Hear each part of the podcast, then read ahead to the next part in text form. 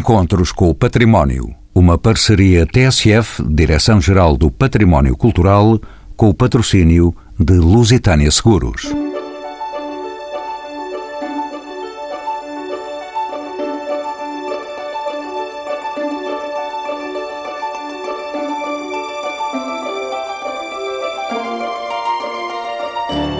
Hoje vamos falar de património cultural, prevenção, resposta e recuperação de desastres. É verdade que assistimos cada vez mais à multiplicação de catástrofes que colocam em risco o património cultural.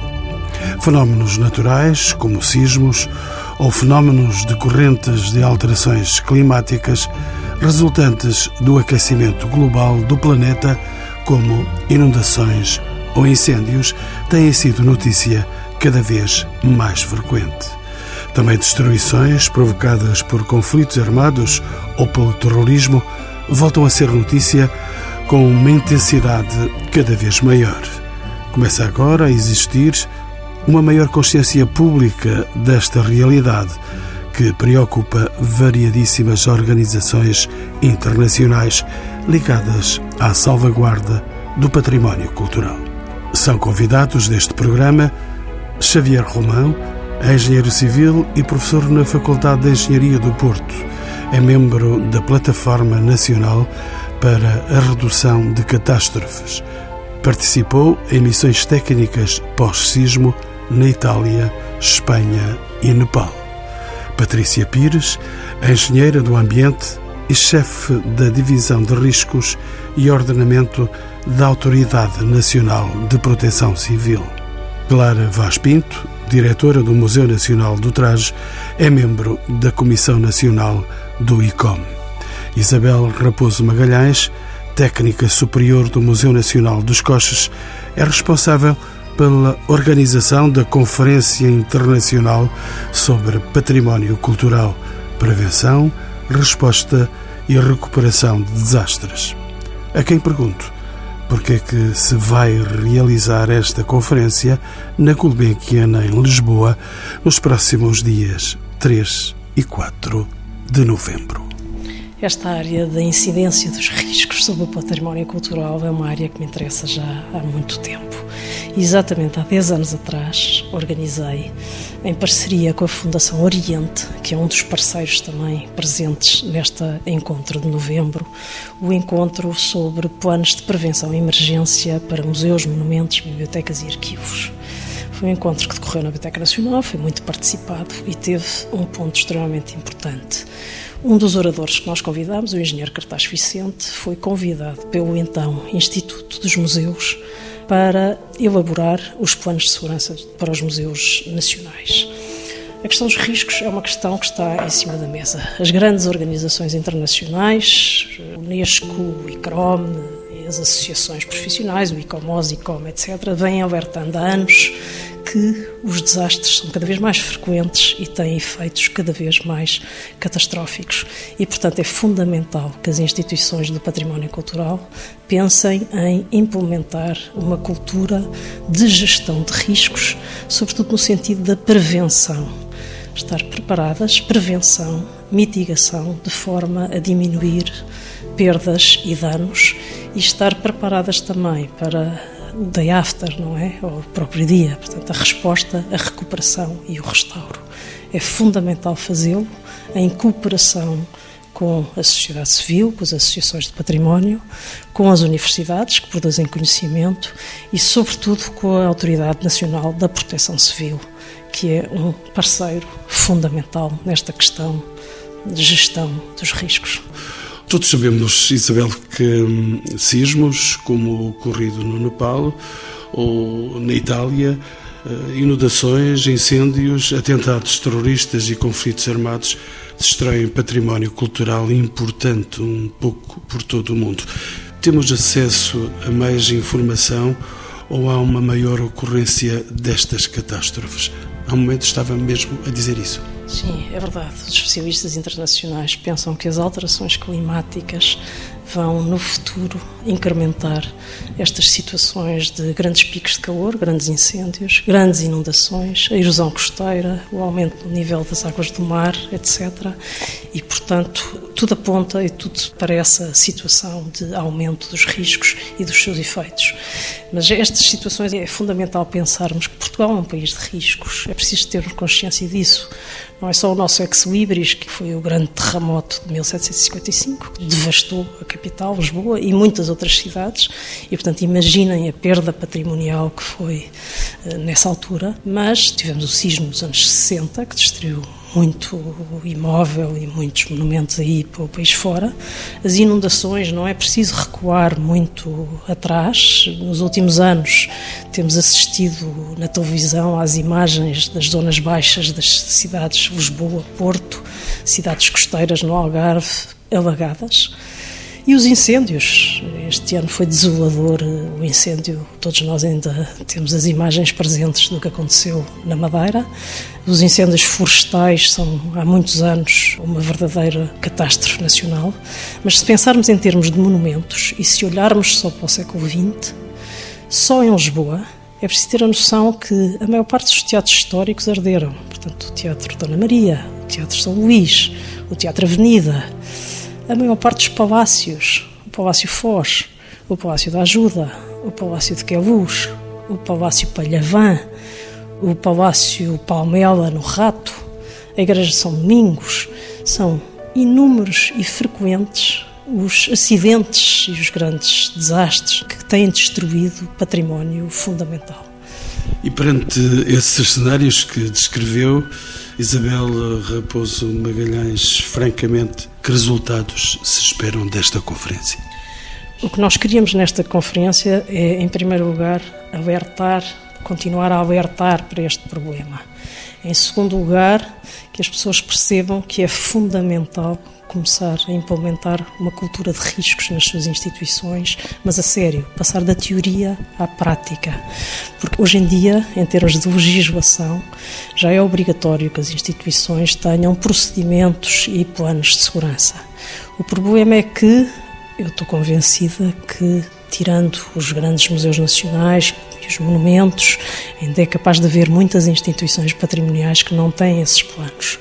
Mas mesmo que tenham esses planos, é fundamental fazer uma cultura passar à ação, ou seja, fazer formação, fazer exercícios de simulação, fazer treinos.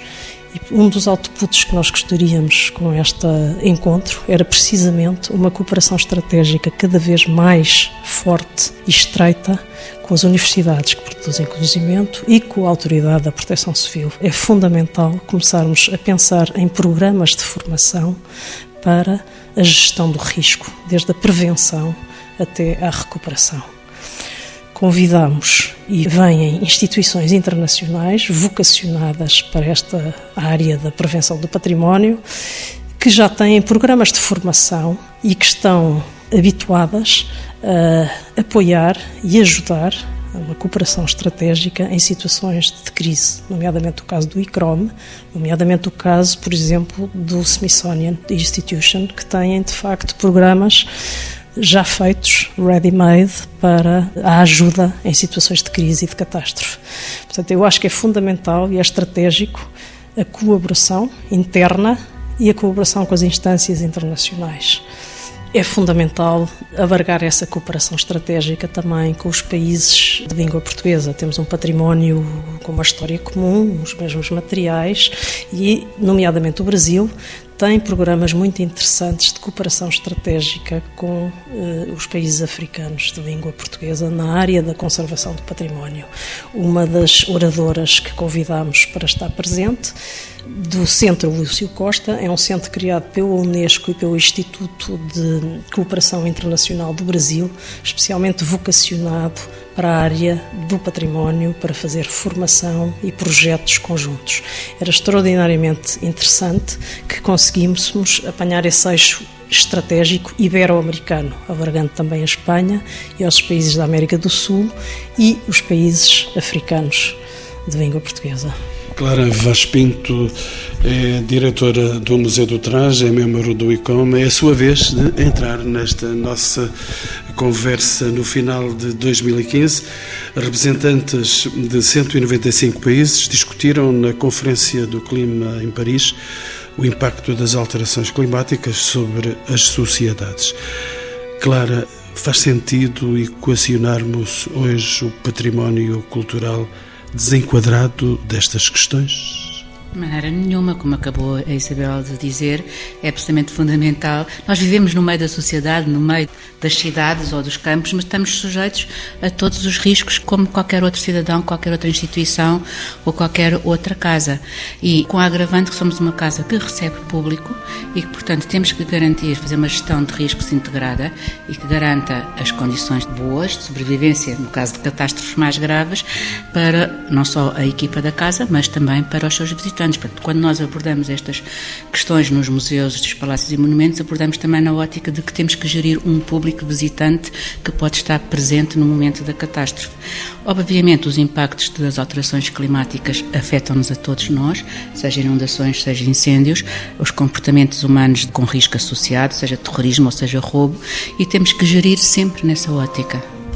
Xavier Romão é um engenheiro que vem do Porto, faz parte do Comitê Científico Internacional sobre a Prevenção de Riscos do ICOMOS, o Conselho Internacional dos Monumentos e Sítios, que faz também assessoria à Unesco. Na prática, Xavier Romão, o que é que faz este comitê?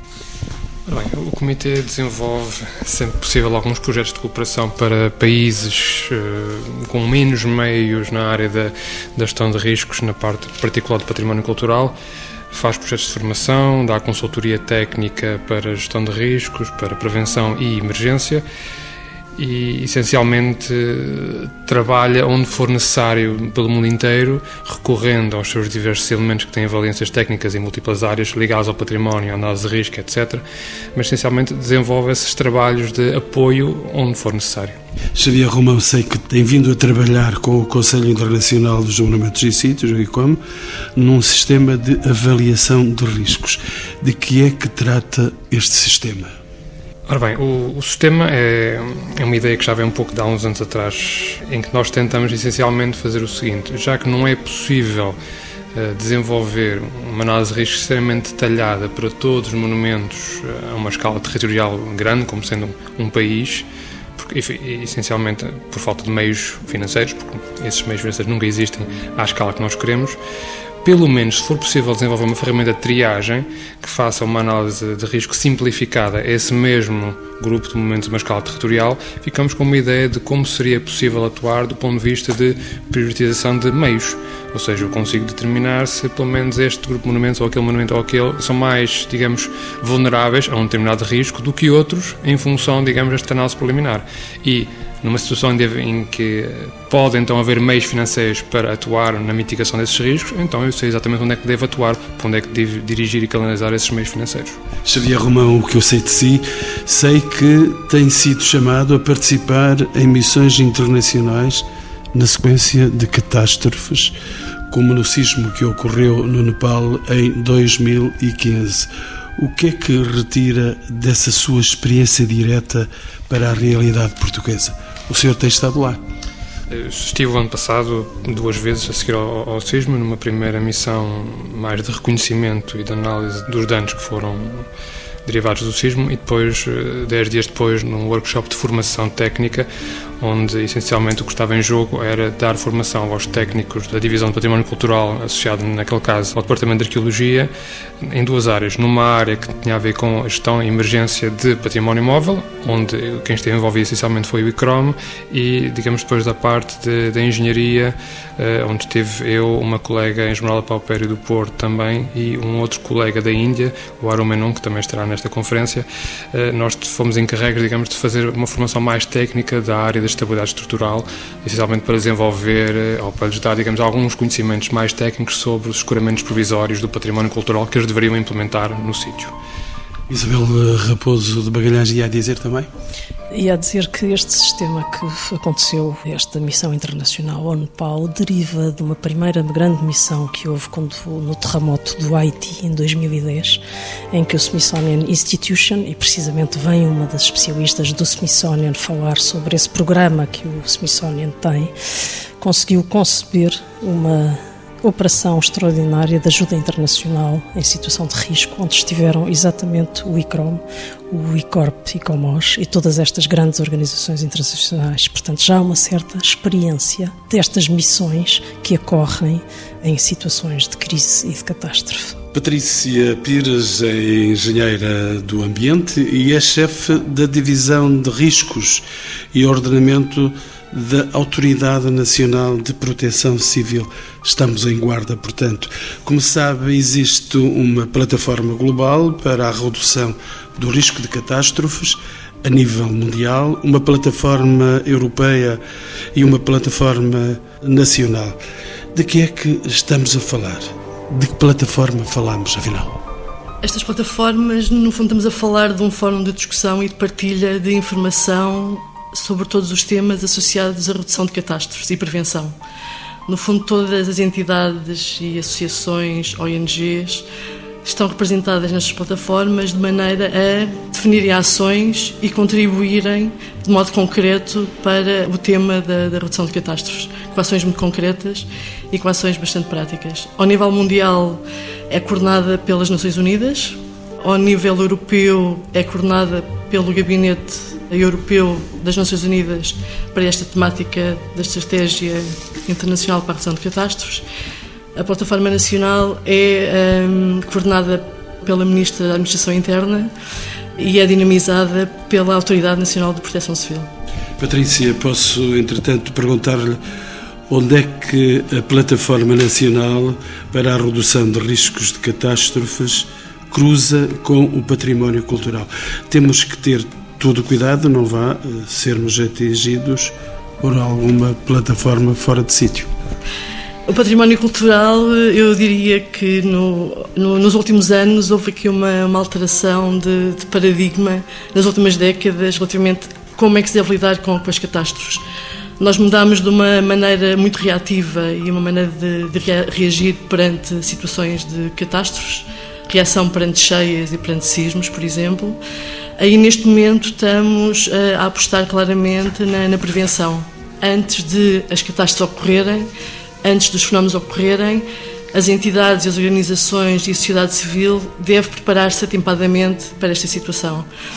O património cultural, desde 2015, tem sido mencionado explicitamente nos fóruns internacionais, quer ao nível das Nações Unidas, quer ao nível da Comissão Europeia, como um dos fatores que deve ser acautelado e onde se deve apostar quando se refere à prevenção e preparação para catástrofes. Patrícia, diga-me ainda da sua justiça que atividades concretas têm sido desenvolvidas pela Autoridade Nacional de Proteção Civil. É isto querer saber muito acerca destas coisas? A Autoridade Nacional de Proteção Civil tem uma, uma, tarefa bastante ampla quando se refere a catástrofes. No fundo, os três pilares será a prevenção, a preparação e a resposta.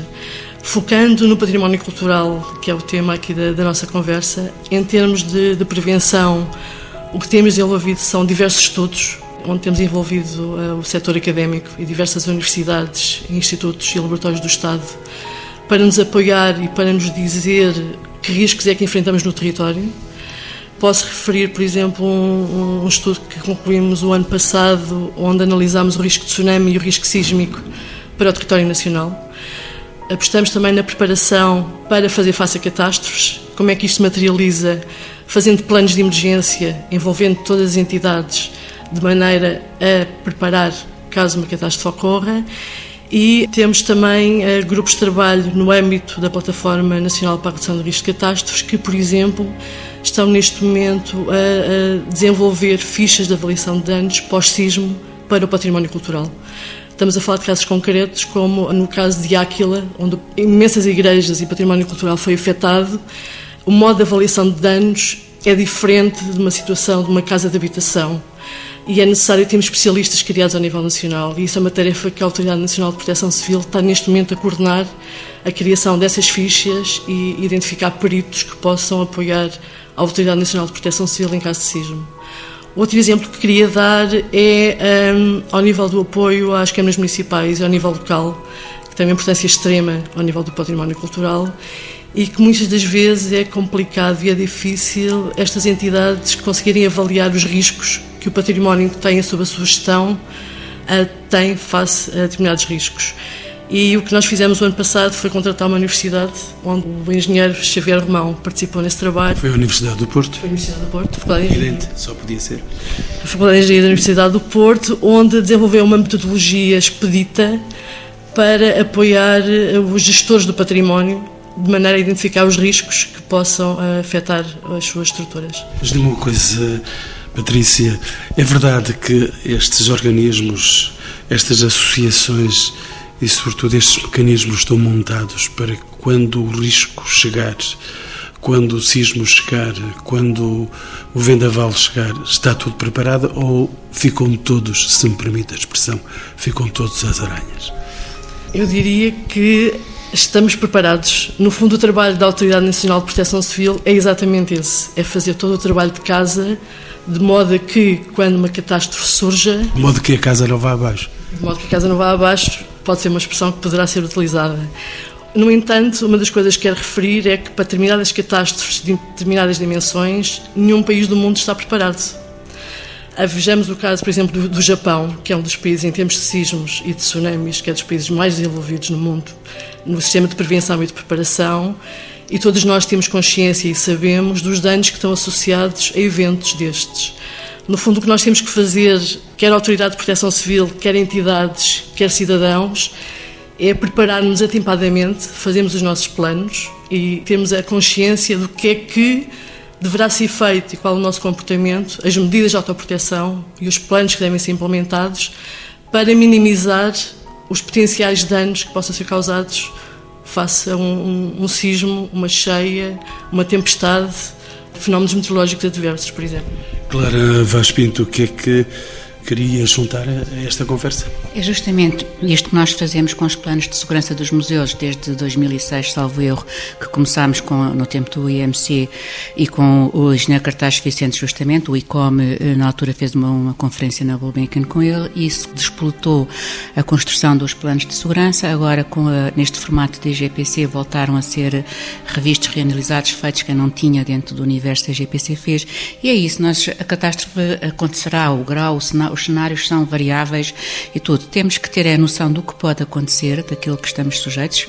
Evidente, pode haver outras coisas que nem sequer sonhamos ainda, mas, sobretudo, identificar capacidade de resposta dentro da organização no momento imediato, de forma a minimizar os perigos para pessoas e para bens. Pessoas, em primeiro lugar, sempre, e para o património, claro que também. É, essa é a parte prática, o trabalho de casa, digamos, que nós, instituições, temos que fazer e cada vez sermos mais atentos a esse trabalho. Isabel Raposo de Magalhães, volto assim na sua área. Que atividades deverão ser desenvolvidas no futuro? Eu penso que insistir na formação, no treino, na capacitação, formação que deve ser a vários níveis, portanto, formação especializada para e em conjunto com as eh, pessoas do património cultural e da proteção civil, mas penso que isto deve começar até a montante, não é? As escolas eu sei que, por exemplo, a Câmara Municipal de Lisboa tem uma iniciativa muito interessante de medidas de autoproteção, portanto, da proteção civil da Câmara, para escolas, em que, no fundo, até com folhetos explicativos muito didáticos, direcionados para os miúdos, explicando as medidas de autoproteção, o que é que devem fazer em caso de sismo, de inundação, de incêndio, etc.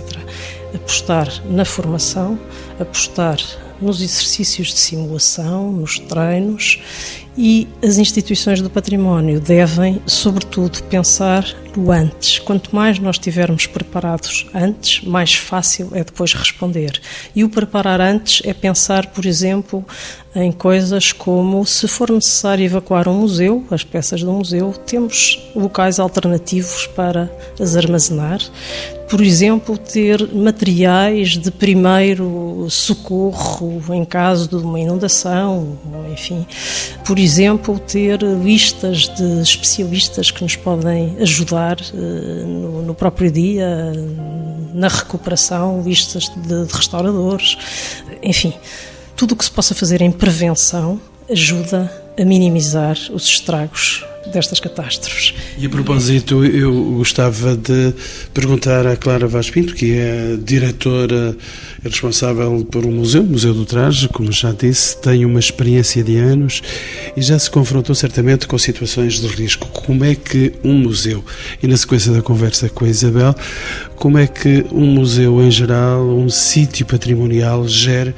uma situação de catástrofe? Com o que é que se pode contar, claro?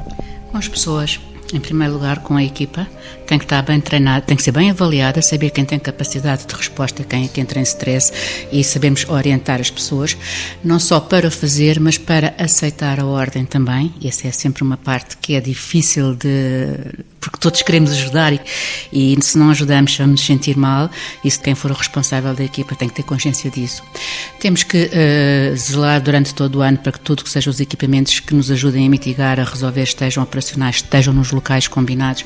Temos que trabalhar muito bem com os outros recursos que nos assistem, nomeadamente os bombeiros, a INEM e por aí fora, porque se não houver articulação, se eles próprios não nos conhecerem, não conhecerem o edifício, o nosso espaço, nós já agora também temos o Parque Botânico do Monteiro Mor sob a nossa gestão, portanto, nós temos que com eles trabalhar o espaço, conhecer alternativas, conhecer toda a situação. É crítico isso. Engenheiro Xavier Romão, vamos rumar outra vez ao Porto. O património cultural é um mundo muito vasto, composto por situações muito diversas, centros históricos, isso sabemos nós, arquivos, bibliotecas, museus, monumentos, património rodeado de florestas. Pergunto, cada um destes sectores do património apresenta riscos diferentes e também formas de prevenção diferentes. Xavier Romão. Sim, naturalmente. Uma das grandes dificuldades está essencialmente em identificar quais são os riscos para cada tipo de património ou cada componente possível do património. Isso é, isso é um dos desafios. Eh, aliás, se pensarmos que eh, a maior parte das estratégias internacionais, como a estratégia de Sendai, que está atualmente em curso, um dos pontos fundamentais é essencialmente a identificação dos riscos. Portanto, não podemos ter a noção de que já sabemos tudo sobre os riscos, só temos agora que os mitigar. Não, ainda há muito a descobrir, ainda há muito a fazer na parte da análise, na identificação, e isso continua a ser um desafio. Sim. Clara Vaz Pinto, o registro do património através de levantamentos e de fotografias e filmes, como sabe, é fundamental no caso de ocorrência de catástrofes para servir de base a eventuais reconstruções, como no caso do sismo no centro da Itália, atingindo povoações históricas como a Matriz, os atos de guerra, o terrorismo, como no exemplo de Palmira. Estamos a falar de registros fundamentais para não se perderem memórias e identidades. Como fazer? Como é que se deve fazer?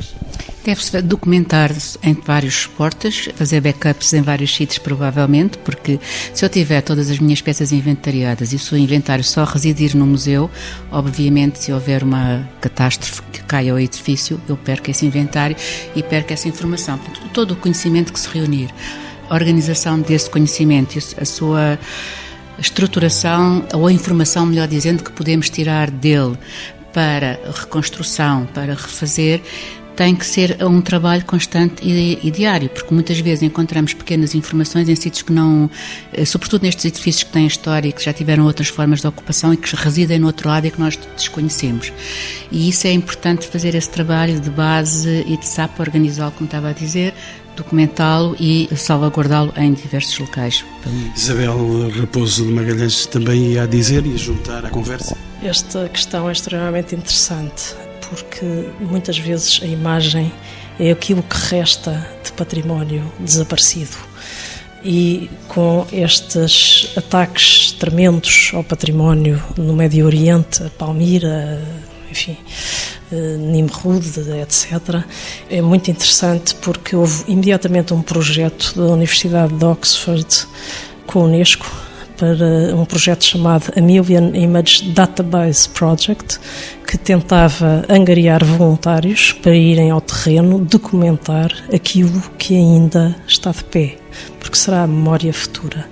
Também o Museu do Louvre, imediatamente, pensou em criar um projeto, anunciaram, não sei se já está ongoing, mas imediatamente pensou num projeto de documentação de toda a sua coleção babilónica, com medo que estes atentados terroristas que hoje em dia chegaram também às cidades europeias, um dia eh, não tenham um problema e, portanto, por uma questão de prevenção, começaram a documentar toda a sua coleção babilónica, começando simbolicamente pelo Código de Hammurabi. Curiosamente, esse museu eh, francês eh, ultimamente esteve apertado na sua segurança. É verdade, e por isso convidamos a responsável pela conservação preventiva do Louvre, a Anne de Valence, que virá a esta conferência apresentar a sua experiência do que viveu este ano. É preciso termos consciência que o que fizeram em cinco dias movimentar mais de 200 mil peças por causa das inundações, das caves para, portanto, pisos superiores, não se faz sem uma extraordinária preparação prévia. Não se faz sem um pessoal altamente treinado e também com recurso, que é outra coisa muito interessante e que gostaríamos também que viesse ao de cima neste encontro, é a importância do voluntariado nestas situações. O Louvre faz exercícios de simulação e de treino e de formação a voluntários que os ajudam nesta situação. Portanto, não se consegue movimentar 200 mil peças em cinco dias sem uma preparação extraordinária. Virá também, eh, uma das coisas que lhe pedimos foi para não se focar única e exclusivamente no que aconteceu eh, este verão, mas também para falar sobre como é que o Louvre está a encarar no seu plano de emergência estes novos riscos, ou seja, o terrorismo, o excesso de visitantes nos museus. Hoje em dia, o Louvre tem qualquer coisa como 10 milhões de visitantes por ano. Estão a multiplicar-se incidentes nos museus, vandalismo, Portanto, a responsável pelo Louvre vem falar não só sobre o que aconteceu este ano, portanto, junho deste ano, com as inundações e com todo o trabalho de preparação prévia e depois de resposta à situação de inundação do Sena, mas também sobre estes novos riscos que estão a atormentar museus que, com o excesso de visitantes, o Louvre tem cerca de 10 milhões de visitantes por ano, estão-se a multiplicar situações de, de, vandalismo e de pequenos acidentes eh, não voluntários eh, nos museus e tem acontecido isso com muitíssimo mais frequência hoje em dia. É preciso os museus também estarem preparados para estes novos riscos. Xavier Roma, ia dizer? Ainda no contexto da, da importância da inventariação uh, e de registar uh, tudo aquilo que sabemos que temos, ou mesmo que não sabemos que temos, de registar tudo aquilo que temos, uh, acho que nunca é demais enaltecer a importância dessa atividade no contexto da análise de risco. Porque cada vez que acontece uma catástrofe, nós somos chamados, digamos, a digamos, inventariar aquilo que perdemos. Mas eu só posso inventariar aquilo que perdi se eu souber aquilo que já tinha, ou que tinha antes de, de o perder. E, portanto, um dos aspectos, eh, digamos, que a comunidade internacional tem para chamar a atenção da importância dos riscos e dos, dos seus efeitos, digamos, negativos sobre a sociedade é quantificar essas perdas. No contexto do património cultural em, em particular, essa quantificação é um pouco mais difícil, especialmente no, na sua vertente monetária, mas de qualquer forma é extremamente importante saber aquilo que temos, inventariar aquilo que temos para podermos chamar a atenção para aquilo que perdemos e assim tentar evitar numa futura ocorrência que essas perdas sejam tão avultadas. Já no final do programa, conduzo os meus quatro convidados para uma questão e uma questão final. O que é que podemos fazer para atenuar os efeitos das catástrofes sobre o património? E pergunto à Patrícia Pires. No fundo, eu acho que a palavra-chave será a preparação. Temos que saber os riscos que o património cultural enfrenta, temos que nos organizar e preparar com planos de emergência envolvendo todas as entidades do património cultural a desenvolver planos de maneira a saber que ações devem ser tomadas em caso de, de catástrofe. E só no final eu diria que seria a resposta. Portanto, aqui a minha tónica será sempre na preparação, conhecimento dos riscos e preparar as entidades, e aqui estou a falar também de, das entidades gestoras e coordenadoras do património cultural, para prepararem os seus próprios planos de contingência, para prepararem os seus próprios planos de emergência, de maneira, face a uma ocorrência de uma catástrofe, saberem como reagir prontamente. E o exemplo do que foi aqui apontado do Louvre, eu acho que pode ser um exemplo que deve ser replicado ao nível nacional. Isabel Raposo de Bagalhães, uma responsável também por esta conferência. Eh, sim, estou completamente de acordo com a Patrícia. Portanto, devemos apostar sobretudo na prevenção, mas também aprender com as lições da história. Isso é muito importante. Por exemplo, o incêndio do Palácio Foz, eh, em Lisboa, um dos grandes fatores que contribuiu para que o desastre fosse muito mais catastrófico foi as bocas de incêndio que não estavam a funcionar a 100%, foram construções que foram feitas que impediram o acesso dos carros de bombeiros na Calçada da Glória. Ora, muitos, muitos anos depois, no incêndio tremendo que houve em Lisboa, tivemos o mesmo tipo de questões, com as construções que impediram o acesso pela Rua do Carmo e também houve problemas uh, no fluxo de água, dos bombeiros, etc. É fundamental aprender com as lições da história.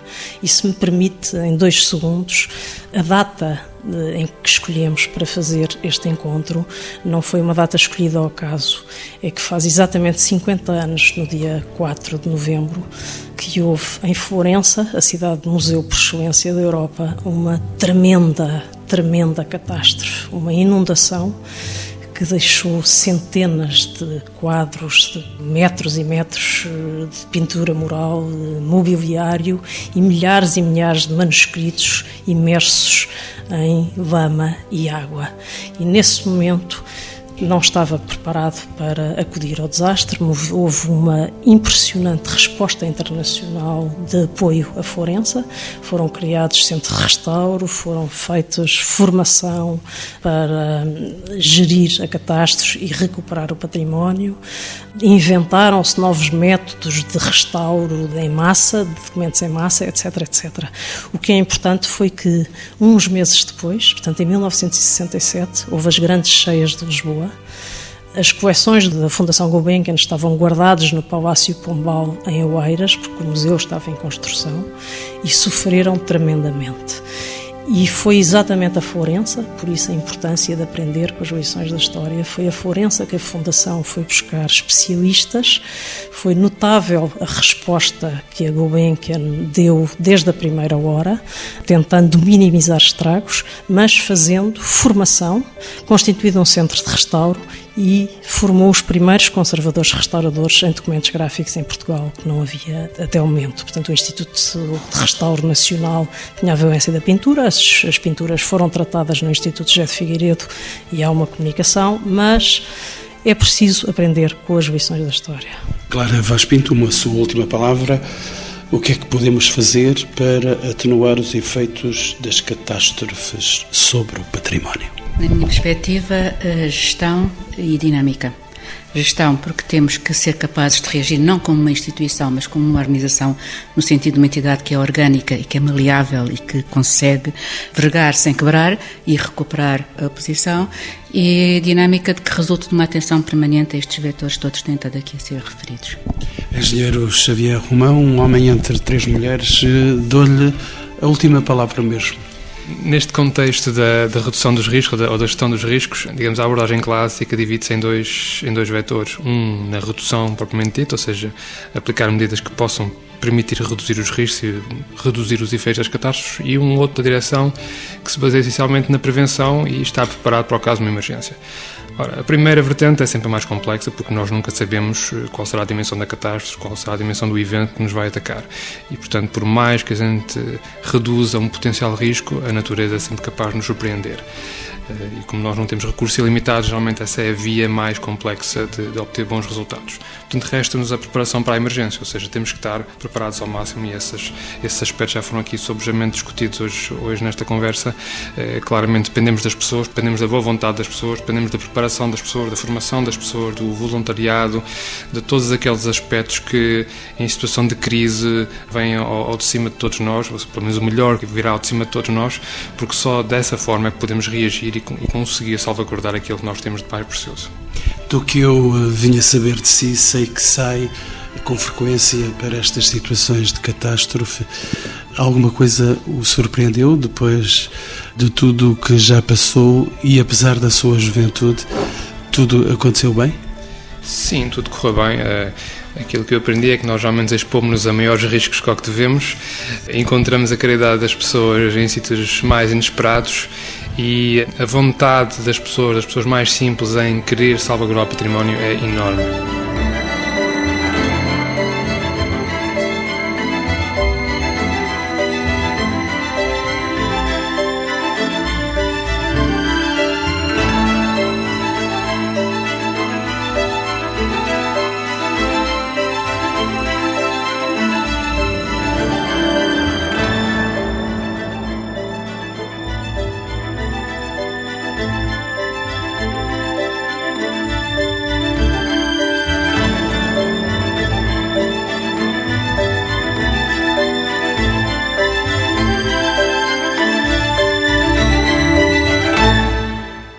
Encontros com o Património. Uma parceria TSF, Direção-Geral do Património Cultural, com o patrocínio de Lusitânia Seguros.